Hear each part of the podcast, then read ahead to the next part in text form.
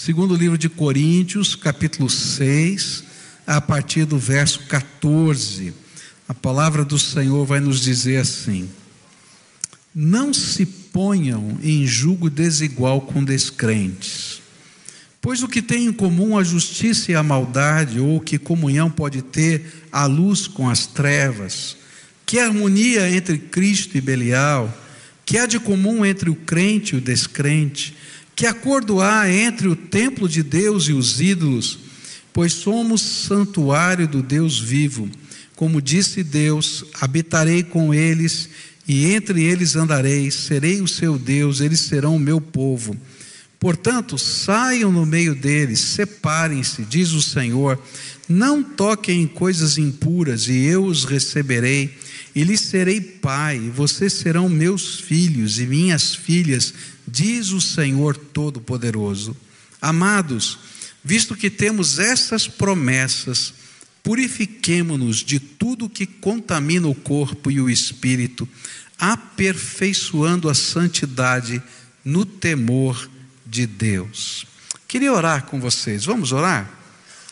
Pai querido, nesta hora, quando vamos meditar na tua palavra, quero te pedir a intervenção do teu Espírito não apenas para que intelectualmente compreendamos a tua palavra, mas para que o teu espírito se torne irresistível aqui entre nós, fazendo, Senhor, divisão entre alma e espírito humano e revelando a tua vontade, Senhor, para as nossas vidas. Manifesta a tua presença, o teu poder e o teu propósito entre nós é aquilo que oramos no nome de Jesus, o teu filho. Amém e amém. Nesse texto que nós lemos, Paulo vai falar e vai tratar da questão da santificação, especialmente no que tange as nossas associações com pessoas e organizações. É interessante porque às vezes nós imaginamos que o tema da santificação é um tema só do coração, só da intimidade da alma.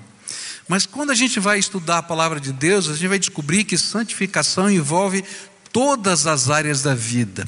E santificação é um estilo de vida.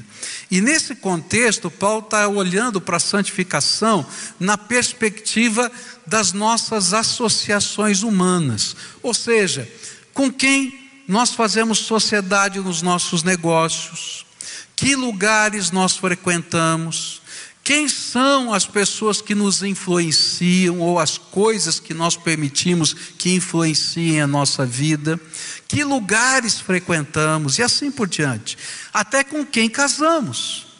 É disso que Paulo está falando. E ele vai usar aqui uma, uma figura para poder ilustrar esse contexto. E a preocupação de Paulo, quando ele trata dessa questão, é porque em toda a palavra de Deus a gente vai descobrir que o declínio espiritual, ele começa primeiro com a amizade com o mundo, lá em Tiago 4, versículo 4. Depois vem o amor pelo mundo, lá em 1 João 2, 15 a 17. E em seguida vem a conformação com o mundo, que aparece lá em Romanos 12, versículos 1 e 2. Ele diz: então toma cuidado, para que esse caminho, não é, de, de queda não aconteça com a sua vida. E a figura que ele vai usar é uma figura que aparece na Bíblia inteira, que é a figura do jugo desigual.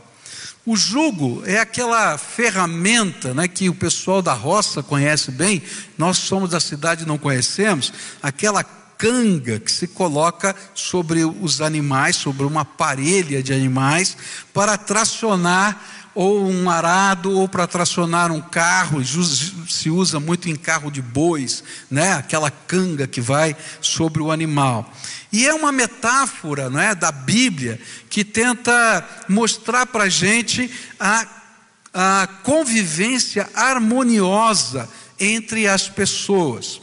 Por exemplo, se designa como companheiro de jugo um casal um casal é companheiro de jugo, marido e mulher.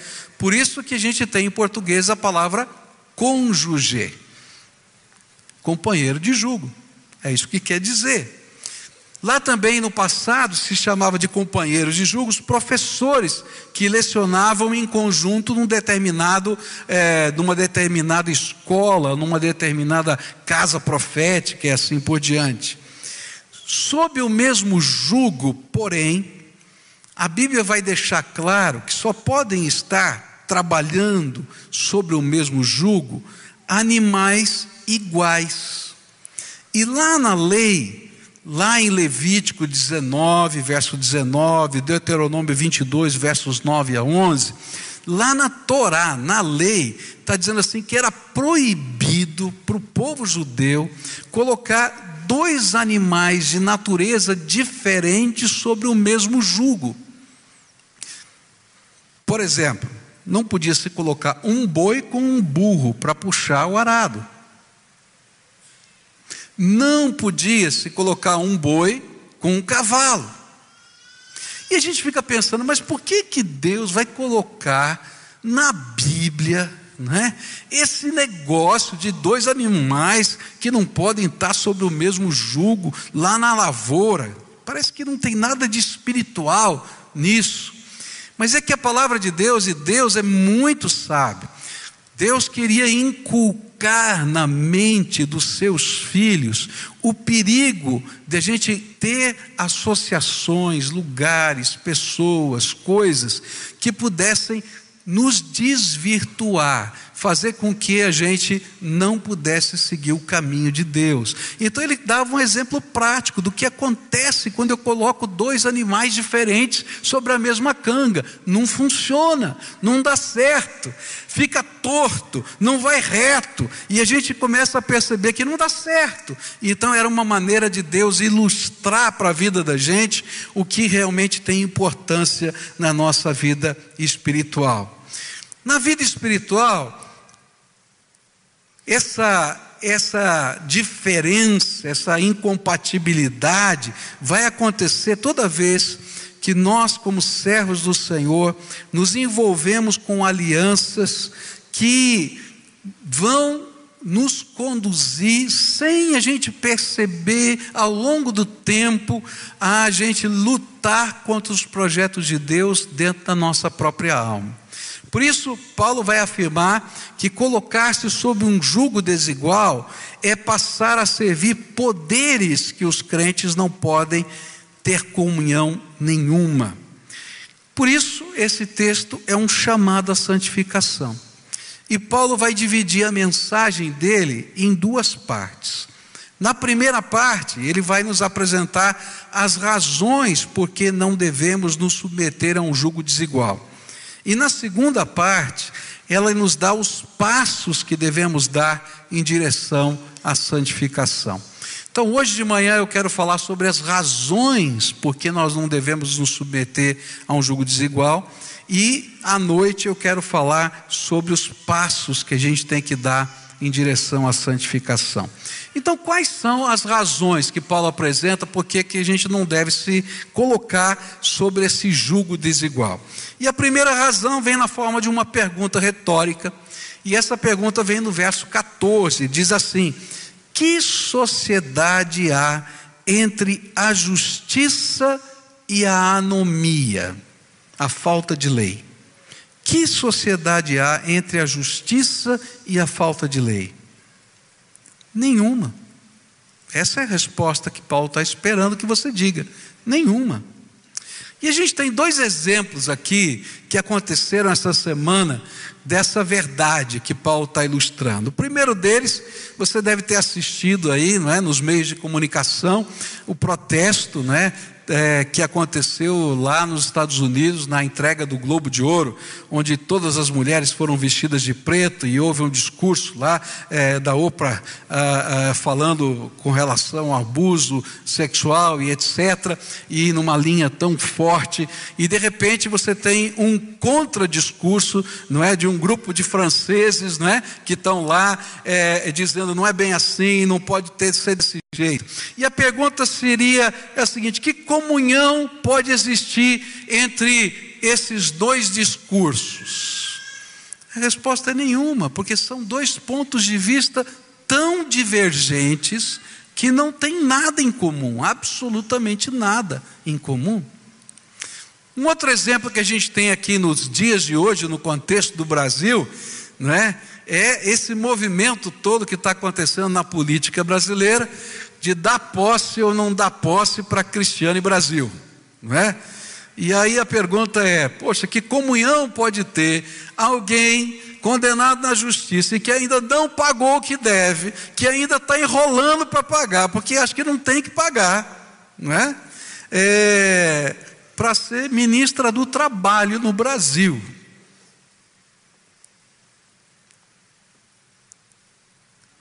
Que comunhão tem? Bom, duas, duas instâncias do judiciário estão dizendo nenhuma. Agora sei lá o que vai acontecer depois, né? Porque aqui o Brasil é coisa séria, né? Ou não séria, depende.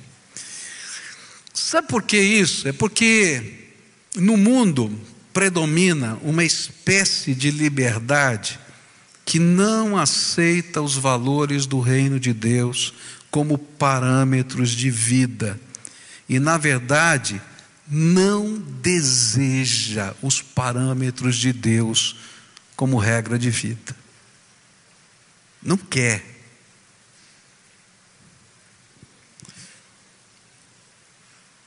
E aí, como é que a gente vai viver? Em associações significativas para a nossa vida, sobre parâmetros tão diversos. Eu não estou falando que você tem que entrar num mosteiro, trancar a chave lá e se esconder do mundo, não é isso que eu estou falando. Eu estou falando que existem lugares, associações, negócios, projetos, alvos de vida, que não dá para gente fazer com pessoas que não tenham os mesmos valores, senão a gente vai se perder no meio desse processo.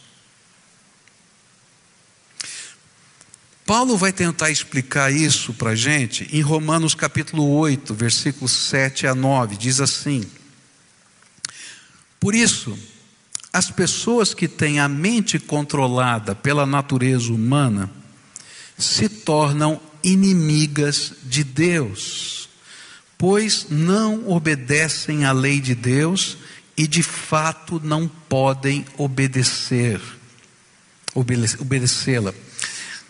Quero fazer uma pausa aqui só para dizer uma coisa para você. Não existe lugar de neutralidade no mundo espiritual. E esse é o grande problema quando a gente trata dessa questão. Porque a gente imagina que exista um lugar de neutralidade. Ou seja, eu não sou nem tão bom nem tão ruim. Mas a Bíblia vai dizer para a gente que ou eu estou debaixo da vontade de Deus, ou sou inimigo, ou eu sou inimigo de Deus. Ou eu estou no reino da luz, ou eu estou no reino das trevas. Não tem lugar de meio termo no reino de Deus. E é isso que Paulo está dizendo. E ele continua: as pessoas que vivem de acordo com a sua natureza humana não podem agradar a Deus. Vocês, porém, não vivem como manda a natureza humana, mas como o Espírito de Deus quer, se é que o Espírito de Deus vive realmente em vocês. E quem não tem o Espírito de Cristo, não pertence a Ele. Não tem neutralidade. Por isso que o lugar que você frequenta, as influências que você acerta na tua, na, aceita na sua vida, tá? o lugar que a, a maneira como você lida com as questões e que você se relaciona com pessoas, permitindo que dirijam de alguma maneira a sua vida, pode levá-lo a se afastar do projeto de Deus. É isso que a Bíblia está tentando dizer para a gente.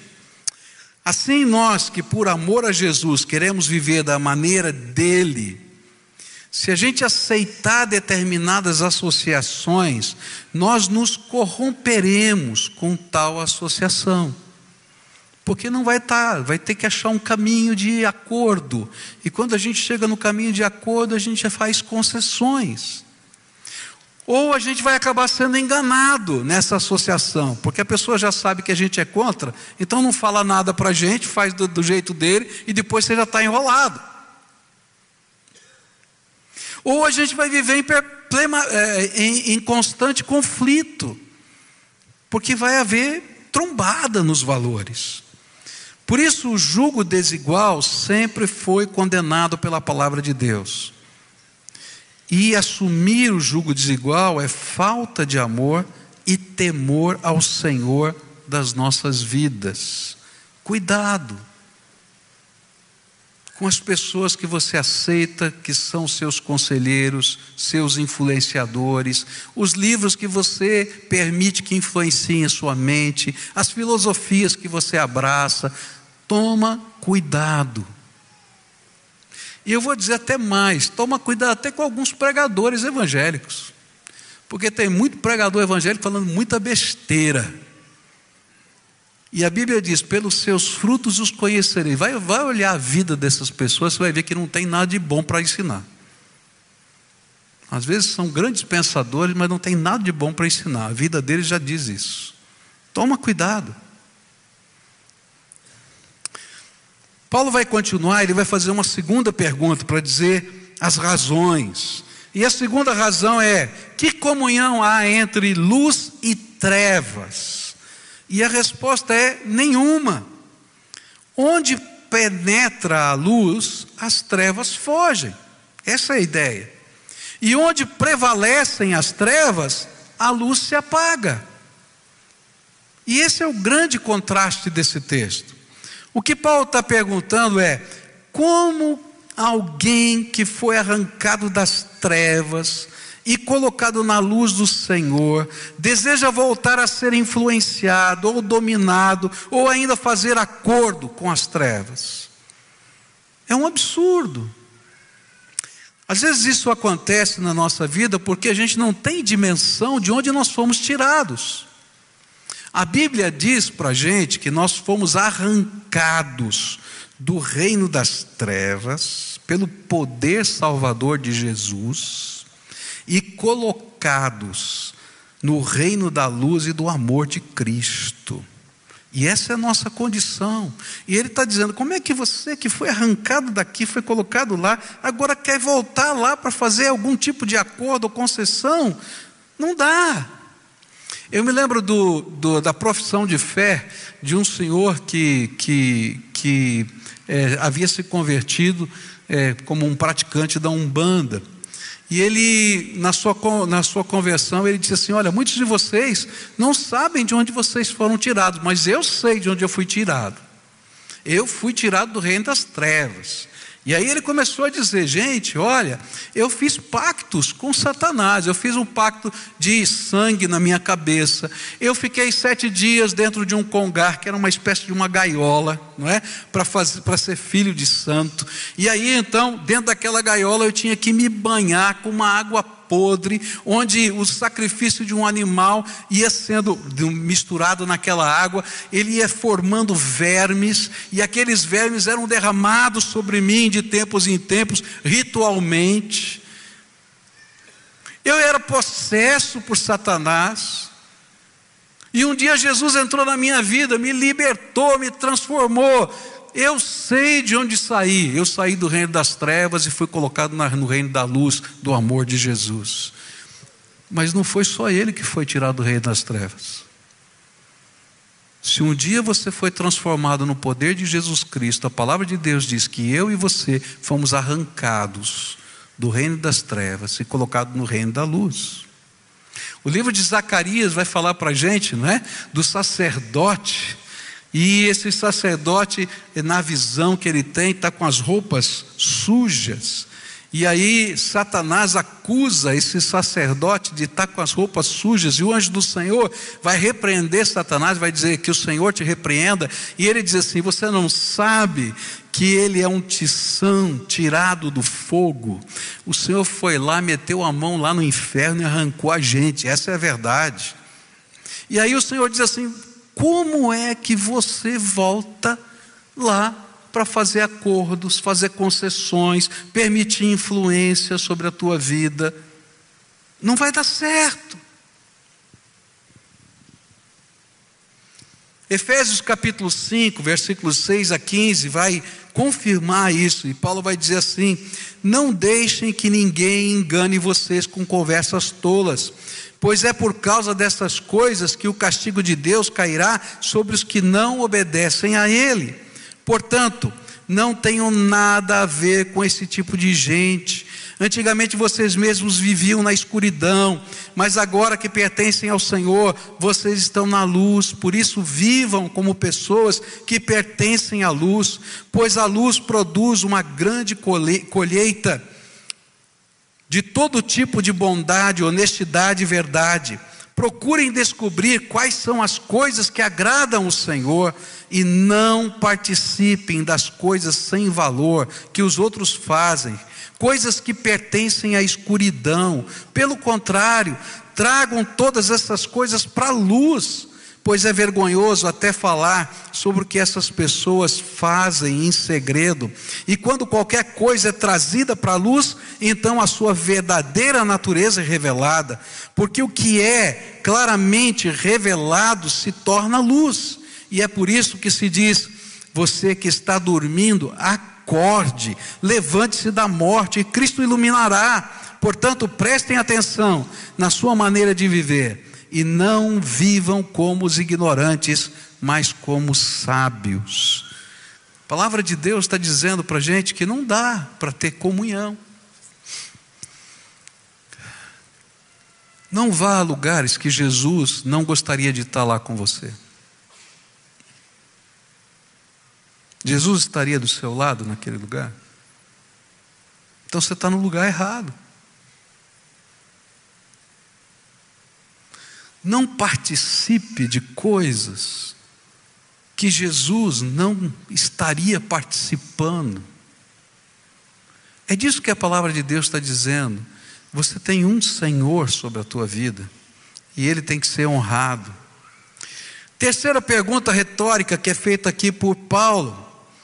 E aqui essa pergunta é forte. Ele diz assim: que acordo ou harmonia há entre Cristo e Satanás. Algumas versões aparece Belial, não é? Belial é um nome antigo do Velho Testamento para Satanás. Que harmonia há entre Cristo e Satanás? E a figura aqui que Paulo está apresentando para a gente é de dois reinos, dois domínios, dois senhores. E que harmonia pode haver entre o senhorio de Cristo em nossa vida e o domínio de Satanás sobre nós. E a resposta que Paulo está esperando que a gente dê é nenhum acordo, nenhuma harmonia. Essa é uma coisa difícil para a gente entender num mundo pluralista como a gente vive hoje. E você vai ser confrontado por muitas filosofias que vão tentar desmentir o que está na Bíblia. Tá? E as filosofias vão dizer para a gente: olha, não dá para a gente imaginar que só tenha dois reinos, o reino de Deus e de Satanás. Tem muitas áreas cinzentas na vida, mas a Bíblia diz que não. A palavra de Deus vai dizer que existe uma verdade, que a verdade absoluta é possível e ela se encontra em Deus. Enquanto que o mundo vai dizer que existe a verdade de cada um e a verdade de cada coração. E se existe a verdade de cada um e a verdade de coração, então não existe verdade nenhuma. E se a gente vive a bagunça que vivemos hoje, até num país como o Brasil, é porque cada um acredita que a sua verdade é a verdade. E que não exista uma verdade absoluta. Então, corrupção depende de quem Cadeia depende de quem? Não é assim mesmo? E esse país está essa bagunça que está por causa disso. E as famílias estão uma bagunça porque a gente vive isso. E a gente permite que esses desvalores façam parte da nossa consciência e a nossa maneira de, de, de agir e pensar. E a Bíblia está dizendo para a gente que não. Espera aí, quem é o Senhor da sua vida? Porque não existe área indefinida ou cinzenta. Quem é o Senhor? Ou pertencemos a Cristo e a vontade dele é absoluta para a nossa vida, ou não pertencemos a Ele. Ou nos sujeitamos a Cristo ou não. Não tem outro jeito.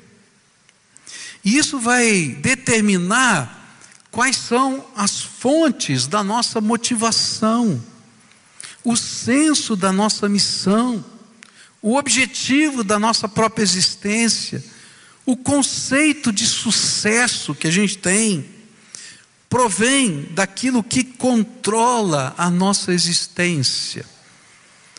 O que significa sucesso para você? O que, é que significa sucesso?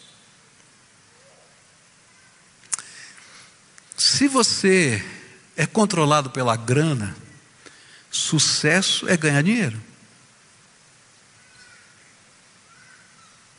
Se você é controlado pelo desejo de ser aplaudido, sucesso é a honra que as pessoas podem te dar. Agora, se você é controlado pelo Espírito de Deus, sucesso é estar fazendo a vontade de Deus, do jeito de Deus, no lugar de Deus e na hora de Deus. Agora, se esse valor está colocado na sua mente, vai mudar a tua vida.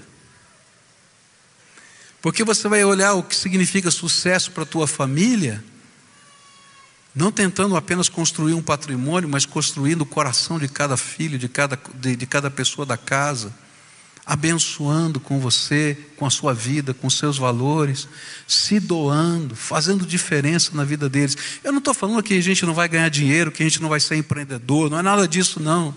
Eu estou falando que os nossos sonhos e objetivos têm uma outra dimensão. E o que a Bíblia está dizendo é que santificação envolve não apenas as coisas íntimas do coração, mas como nós vivemos, como nós nos relacionamos com as pessoas, quais negócios nós fazemos. Eu fico pensando, você deve lembrar anos atrás, quando a gente viu na televisão, não é? isso já faz muitos anos, e eu fiquei tão envergonhado com aquilo, quando o dinheiro de propina foi arrecadado, e depois que o dinheiro da propina foi colocado, eles fizeram uma oração agradecendo a Deus o dinheiro da propina. Você lembra disso na televisão? E eu fiquei pensando, como é que Deus vai ouvir uma oração dessa? Esse povo não entende nada. Deus é santo.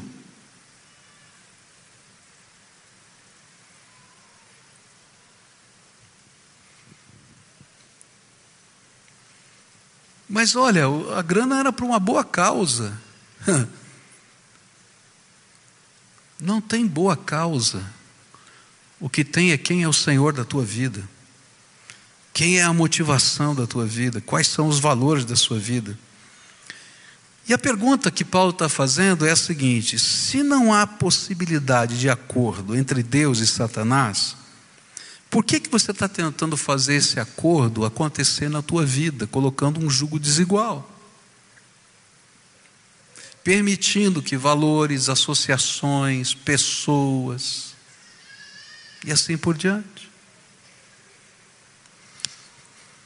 Quero dizer para você o seguinte: quem está casado vai permanecer casado e vai lutar pela santificação do seu casamento, porque é isso que está escrito na palavra de Deus, e vai orar pela conversão de todos os membros da sua família. Mas quem ainda não se casou, vai procurar alguém do Senhor para se casar. É isso que está na palavra de Deus. Se você vai fazer um negócio, você vai procurar pessoas que tenham valores semelhantes à luz da palavra de Deus para fazer negócios, para constituir uma empresa, para ser seu sócio. Senão não vai dar certo. Os lugares que você frequenta vão ser definidos por aquilo que está no Salmo primeiro na tua vida. E isso é andar no Senhor não significa que você vai fugir do mundo, estrancar no mosteiro. O problema não é o barco estar na água. O problema é a água entrar no barco, porque aí afunda. A gente vai viver nesse mundo, mas a gente vai viver como luz do mundo e sal da terra. É isso que a Bíblia diz. Quarta pergunta. E nessa quarta pergunta ele vai colocar para a gente que comunhão, ou que união, que parte comum há entre o crente e o incrédulo? E a resposta é nenhuma.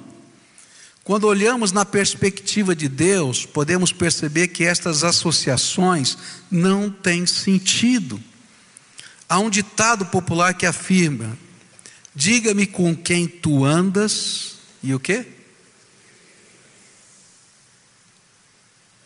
Então agora eu vou falar para os pais que estão aqui.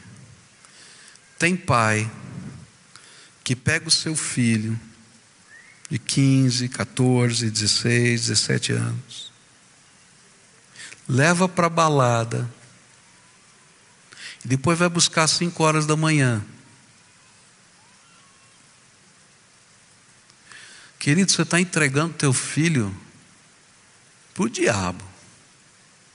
Eu me lembro do testemunho de uma menina que dizia que seu pai fazia isso e levava numa festa rave, que nem sabia o que era essa festa rave. Ela veio dizer para a gente o que era.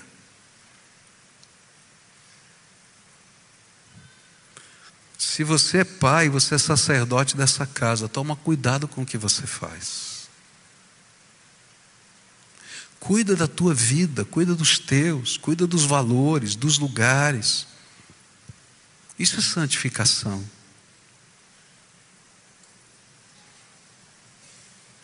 A ideia não é de montar um mosteiro, mas é da gente poder entender que a nossa vida não pode estar comprometida com pessoas, grupos, organizações que não refletem a glória de Deus. Porque se isso acontecer, em pouco tempo perceberemos o mundo dominando a nossa vida e os nossos valores. E eu volto a repetir: o problema não é o barco estar na água, mas a água entrar dentro do barco. E é por isso que Salmo 1 vai dizer assim: Como é feliz aquele que não segue o conselho dos ímpios, não imita a conduta dos pecadores, nem se assenta na roda dos zombadores ao contrário, a sua satisfação está na lei do Senhor e nessa lei medita dia e noite. Cuidado com quem influencia você. Cuidado. Cuidado. Cuidado com os lugares que você frequenta. Cuidado com as filosofias que você abraça. Porque Deus está te chamando para ser luz e não permitir que as trevas reinem sobre você. Quinta e última comparação que ele faz, eu vou terminar aqui. Que ligação há entre o santuário de Deus e os ídolos, imagens de adoração? E a outra vez a resposta que Paulo está esperando é nenhuma ligação, concordância há entre o santuário de Deus dentro do nosso coração, onde o Espírito Santo de Deus pode habitar, e os ídolos. E é interessante porque Paulo toca nesse assunto várias vezes nas cartas aos Coríntios, porque esse era um grande problema naquele tempo e continua sendo hoje. Lá, aqui em 2 Coríntios capítulo 6, verso 16, ele vai dizer: Que acordo há entre o templo de Deus e os ídolos? Pois somos santuário do Deus vivo. Como disse Deus: habitarei com eles, e entre eles andarei, e serei seu Deus, e eles serão o meu povo. Uma das marcas da conversão naqueles dias era a coragem que os novos crentes tinham de abandonarem os ídolos. Isso fica claro, por exemplo, em 1 Tessalonicenses capítulo 1, versículo 9. Todas as pessoas desses lugares falam da nossa visita a vocês e contam como vocês nos receberam bem e como vocês deixaram os ídolos para seguir e servir a Deus, ao Deus vivo e verdadeiro. Por quê? Porque o culto prestado às imagens de adoração, que representavam a fé das pessoas daqueles, daqueles dias, estava introjetado na cultura. E era um grande problema, porque toda vez que alguém se convertia, isso envolvia quase uma briga de família. Porque muitas dessas imagens de adoração, elas eram imagens de devoção familiar, símbolo do afeto e da devoção a, um determinada, a uma determinada entidade, é, que protegia aquela família. Então, se você rejeitasse aquele, aquela imagem de adoração, você ofendia toda a família. Mas não era só uma questão familiar, era uma questão social. Porque aqueles que rejeitavam os ídolos naquele tempo, eles eram rejeitados socialmente, eles eram chamados de ateus e culpados por qualquer calamidade que acontecesse no seu tempo, porque os deuses estariam punindo os ateus. E envolviam então também questões emocionais. Porque se você abandonasse os ídolos, como eles representavam a divindade daquela família, alguns maridos ou esposas podiam pedir o divórcio, era motivo válido de divórcio. Não era brincadeira. Por isso, essa era uma questão permanente de tensão na igreja de Corinto. E Paulo teve que ensinar que não era uma questão de neutralidade espiritual, simplesmente porque os ídolos são pau, pedra ou gesso mas que havia algo espiritual por trás dessa questão. E aí ele ensinou em 1 Coríntios capítulo 10, versículos 14 a 22 o seguinte: Por isso, meus amados irmãos, fujam da idolatria. Estou falando da pessoa sensata, julguem vocês mesmos o que estou dizendo. Não é verdade que o cálice da bênção que abençoamos é uma participação no sangue de Cristo? Ele está falando da ceia e que o pão que partimos é uma participação no corpo de Cristo. Como há somente um pão, nós que somos muitos somos um só corpo, pois todos participamos de um único pão. Considerem o povo de Israel, os que comem dos sacrifícios não participam do altar. Portanto, o que estou querendo dizer? Será que o sacrifício oferecido a um ídolo é alguma coisa? Ou o ídolo é alguma coisa? Não. Quero dizer que os pagãos sacrificam, que o que os pagãos sacrificam é oferecido aos demônios e não a Deus. E não quero que vocês tenham comunhão com os demônios. Vocês não podem beber do cálice do Senhor e do cálice dos demônios. Não podem participar da mesa do Senhor e da mesa dos demônios. Porventura, provocaremos o ciúme do Senhor? Somos mais fortes do que Ele? O que a Bíblia está tentando dizer para a gente é que não existe nenhuma comunhão entre o santuário de Deus que somos nós, somos nós e onde o Espírito de Santo habita e as imagens de adoração. E do mesmo modo, não pode haver nenhuma comunhão num jugo desigual na nossa jornada de vida. É interessante como essas coisas acontecem, né? É, eu me lembro que uma vez fui fazer uma visita numa casa, cheguei naquela casa de um crente, membro da igreja, e tinha um Buda na sala. Aí eu olhei para aquele negócio e perguntei: que negócio é esse aí? Ele falou: não, pastor, não é nada, não, é decoração. Eu achei tão bonito. Aí eu falei para aquela pessoa: mas você entende que esse é um objeto que é adorado por muita gente? Ah, mas eu não adoro, não tem problema. Pois é, então deixa eu explicar para você como é que acontece. Imagina que a sua esposa, estava falando com o marido, tenha sido noiva durante muitos anos de uma determinada pessoa. Aí ele quebra esse noivado. E casa-se com você. Mas na noite de núpcias ela leva a fotografia do ex-noivo e bota na cabeceira da cama. Aí ele deu risada. Eu disse: a Bíblia fala que todo objeto de culto que alguém dobra os seus joelhos para adorar causa ciúmes para Deus. Porque por trás desse objeto existe uma instituição satânica. Não é Satanás nesse objeto, é uma instituição satânica chamada idolatria. Porque toda vez que alguém em qualquer lugar do mundo faz uma oração para essa estátua, não está orando para o Senhor e está se desviando dele. E então o Senhor olha para essas coisas e diz: Eu não sinto alegria nessas coisas. Porque tem muitas pessoas ao longo da terra que não me adoram e não me conhecem, porque essa peça que você tem como decoração está substituindo a minha pessoa, a minha bondade e a minha graça. O que, que você está fazendo isso, com isso na sua casa? Eu fui aos Estados Unidos num, numa, num seminário americano e estava lá um professor conhecido meu e eu entrei na sala dele e levei um susto. Lá na, na estante dele tinha uma estátua de Nossa Senhora Aparecida, desse tamanhão assim. E eu virei para ele e falei, rapaz, o que é isso? Ele falou, não, eu comprei no Brasil, achei tão bonito. Trouxe como souvenir.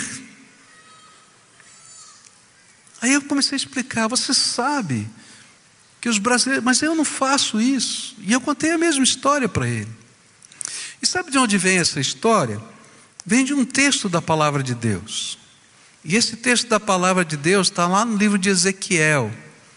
Um dia, o povo de Deus, os líderes do povo de Deus, se reuniram na casa do profeta Ezequiel e foram pedir para ele orar pela nação orar por eles, orar pelos problemas que eles estavam vivendo.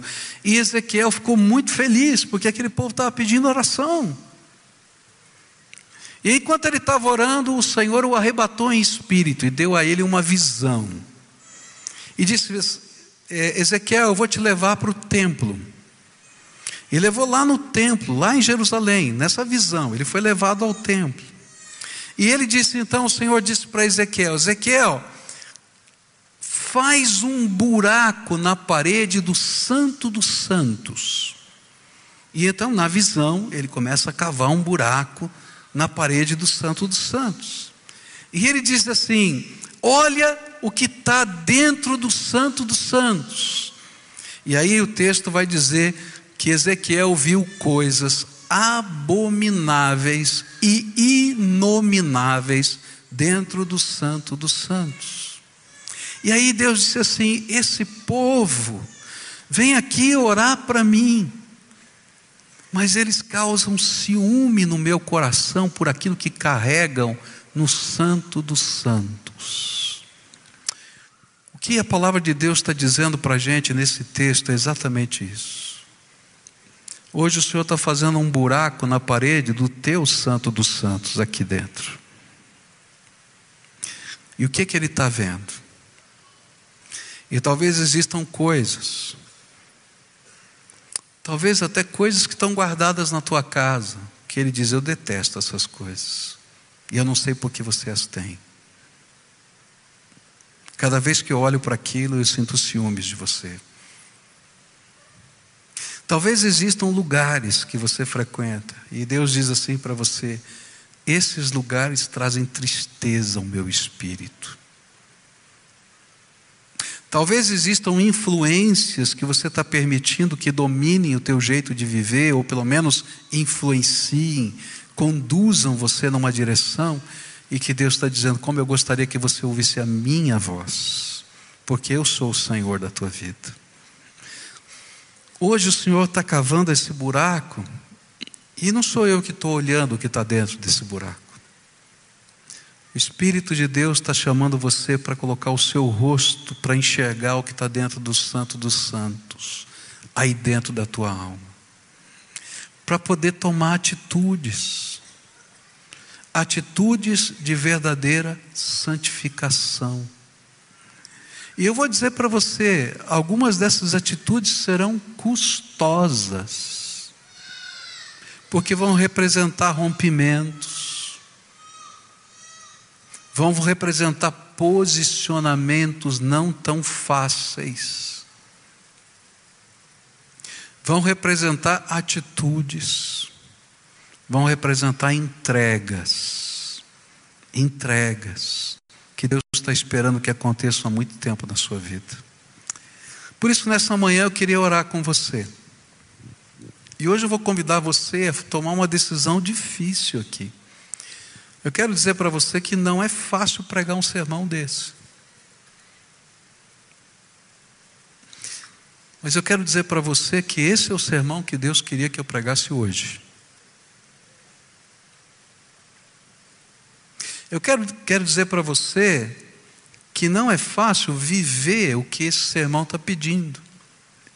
Mas essa é a vontade de Deus que está em toda a palavra e que eu tenho que trazer para a minha vida. Então hoje eu queria desafiar você a orar junto comigo. Eu vou daqui a pouco convidar você a sair do seu lugar, vir aqui à frente para fazer entregas. Entregas de coisas que aprisionam você entregas de coisas que estão lá dentro do Santo dos Santos que Deus está vendo e você vai depor ao, no altar do Senhor. Você vai fazer confissão. Vai abrir mão de coisas que talvez sejam valiosas para você, para reconhecer que você só tem um Senhor. E Ele é Senhor absoluto da tua vida, Jesus Cristo. Ele é o único não tem outro, não tem jeito. Talvez alguns de vocês já tenham sido trabalhados pela palavra, mas nunca chegaram a tomar uma decisão de entrega total e absoluta. Hoje é o dia. Talvez alguns estejam longe de casa e hoje o Senhor trouxe bem hoje, bem hoje, você para dizer que você tem que voltar para casa e depor algumas coisas que te afastaram da casa do Senhor aos pés dele. E eu vou convidar você para vir à frente para a gente orar junto, como um sinal, não para mim, nem para essa igreja, para você, de que você está levando a sério aquilo que Deus tem para a tua vida. Porque, querido, se você não conseguir dar 10 ou 15 passos dentro de um templo, para ouvir a voz do Espírito, não se engane, você não vai dar passo nenhum lá fora nos confrontos da vida. Então hoje você vai dar os primeiros passos. E a gente vai pedir graça de Deus, poder de Deus, intervenção de Deus, perdão de Deus, unção de Deus, quebra de algemas espirituais na tua vida. Então, se o Espírito de Deus está tocando o teu coração, eu queria convidar você a se levantar do seu lugar e vir aqui à frente para a gente orar junto. Se Deus estiver tocando uma família, marido, mulher, filhos, venham juntos para que colocar a casa diante do Senhor e dizer: essa casa tem dono, Jesus Cristo, o Senhor. Se o Senhor está tocando o seu coração, vai levantando. Pode vir agora, em nome de Jesus. Eu quero orar por você. E esse é tempo de entrega, esse é tempo de confissão, esse é tempo de santificação, esse é tempo de busca, esse é tempo de voltar. Esse é tempo de voltar. Pode vir, em nome de Jesus, se o Senhor está falando com você. Se você está lá na galeria, desce, faz favor, desce, vem para cá. Isso, venha. Esse movimento é santo na presença de Deus. Esse movimento é santo. O Senhor quer fazer algo novo. Algo novo. Eu tenho lido durante esses dias de férias muito sobre avivamento e história de pessoas. E eu descobri outra vez que não existe avivamento sem santificação. Não tem jeito de Deus avivar a nossa alma se a gente não se entrega, se a gente não se quebranta, se não deixa Ele tocar a nossa vida, a gente transformar a nossa vida. A gente depõe algumas coisas no altar de Deus. E aí Deus vai fazer uma obra tremenda em nós e a partir de nós. Em nós e a partir de nós. Isso, vem, tem bastante gente chegando aqui. Pode vir, em nome de Jesus, pode vir. Isso. Deixa eu fazer uma pergunta. Tem alguém nessa multidão que está aqui na frente que está voltando para casa hoje? Levanta a mão aqui, eu quero ver. Tem alguém que está voltando para casa? Seja bem-vindo em nome de Jesus, viu? Tem mais alguém? Seja bem-vindo em nome de Jesus. Seja bem-vindo em nome de Jesus. Seja bem-vinda, viu, querida? Ali, seja, sejam bem-vindos em nome de Jesus. De volta para casa. Aleluia, aleluia. Estou orando por isso. Estou pedindo, Senhor, traz de volta para casa os teus filhos. Ser resposta das orações, viu? Vocês são respostas de oração. Deus está incomodando o meu coração e eu estou pedindo para essa igreja orar por isso. Nós vamos orar todo dia, de volta para casa, o Senhor vai trazer, tá? Tem algumas pessoas que estão aqui que hoje já ouviram a palavra do Evangelho, mas hoje, hoje estão tomando uma decisão de receber só Jesus e mais ninguém só Jesus como Senhor e Salvador da vida, levanta bem alto a mão aqui, querida, que Deus te abençoe, que Deus te abençoe, que Deus te abençoe, que Deus te abençoe, que Deus te abençoe, louvado seja Deus, que Deus te abençoe, que Deus te abençoe, que Deus te abençoe, que Deus te abençoe, que Deus te abençoe, que Deus te abençoe. Ah, quanta gente, louvado seja Deus, louvado seja Deus, não é? Louvado seja o Senhor. Agora nós vamos orar, tá bom? Alguma coisa o Espírito Santo falou com você. Então a primeira oração é tua, só tua, tá? Responde à voz do Espírito, fala para Deus, faz as entregas. Se Ele te mostrou alguma coisa que está na tua vida, que tem que sair da tua vida, você vai entregar, colocar no altar de Deus. Dizer, Senhor, Tu sabes que isso é custoso para mim, mas eu quero colocar no teu altar. Se é alguma coisa que te aprisiona muito tempo, você vai dizer: Senhor, eu preciso de libertação. Então vem com o teu poder e me liberta. Se é alguma coisa que você pode concretizar, que ela é física, tá? Você vai dizer: Senhor, quando eu chegar na minha casa, eu vou pegar aquilo e vou destruir em nome de Jesus.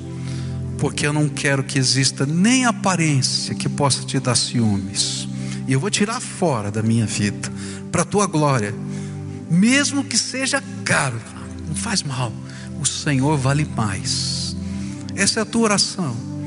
E aí você vai fazer uma convocação. Pede, Jesus, seja o dono de tudo na minha vida. Fala para Ele, seja o dono de tudo na minha vida. Seja o dono de tudo na minha vida. Agora eu quero orar por você, tá bom? Senhor Jesus, eu quero te pedir algumas coisas a favor desse teu povo. A primeira coisa que eu quero te pedir, Senhor, é que no provável vazio que vai ficar das entregas que eles estão fazendo, eu quero te pedir, enche com a plenitude do Espírito Santo Senhor Jesus, enche com teu espírito, enche com teu espírito e faz deles, Senhor, teu povo, templo sagrado. Transborda a tua presença na vida deles, Pai, em nome de Jesus, enche com teu espírito. A segunda coisa, Pai, que eu queria te pedir hoje é que se Satanás colocou alguma algema e eles estão aprisionados a alguma coisa, eu quero te pedir agora, Pai, que no poder do nome de Jesus e no poder do sangue de Jesus que nos purifica de todo pecado, que toda algema de Satanás seja quebrada agora em nome de Jesus. Que todo o poder das trevas seja desfeito e que haja liberdade, que ecoe agora do céu, do teu trono a palavra: estás livre, estás livre estás livre. Ó oh, Pai, se o decreto sair do teu trono, quem pode contra ele? Então, Senhor, declara a tua bênção sobre os teus filhos. E eu quero te pedir uma terceira coisa. Senhor, enche de alegria o coração desse povo. Enche de alegria, Senhor, enche de alegria e que esses corações transbordem da alegria do Senhor. Ó oh, Pai, abençoa. É aquilo que eu oro em nome de Jesus. Amém e amém. Amém, queridos. Amém.